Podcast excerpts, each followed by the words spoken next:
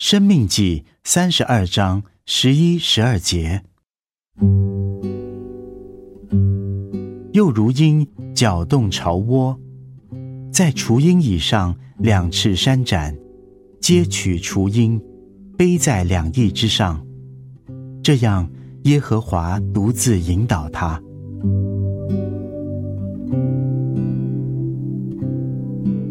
雏鹰到了应该学飞的时候。鹰巢筑在悬崖之上，山是那么的峻陡，雏鹰不敢离开巢窝，不敢冒险试飞。如果翅膀力量不够，结果会怎样呢？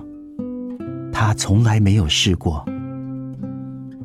但母鹰搅动巢窝，它盘旋飞翔，劝诱雏鹰学飞。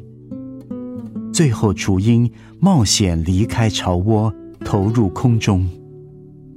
翅膀有足够的力量支持雏鹰飞在空中，飞在悬崖绝壁之间。不多久，雏鹰疲乏，翅膀无力。若能回到巢窝就好了。但母鹰一直在旁注视着学飞的雏鹰。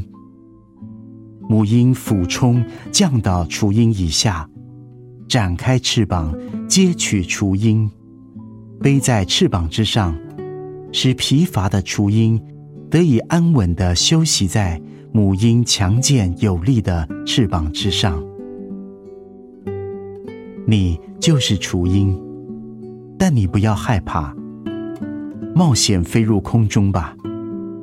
有一位在你飞翔时看顾你的。如果你真是疲乏了，只管放松你自己，让其落下去。多么高，多么深，你也不用害怕。神自己必采取行动，背负你回到安稳的巢窝。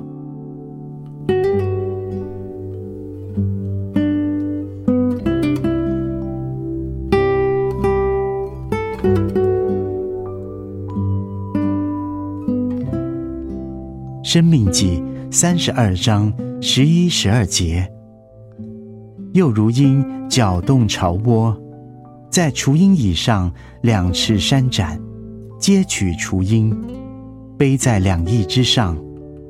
这样，耶和华独自引导他。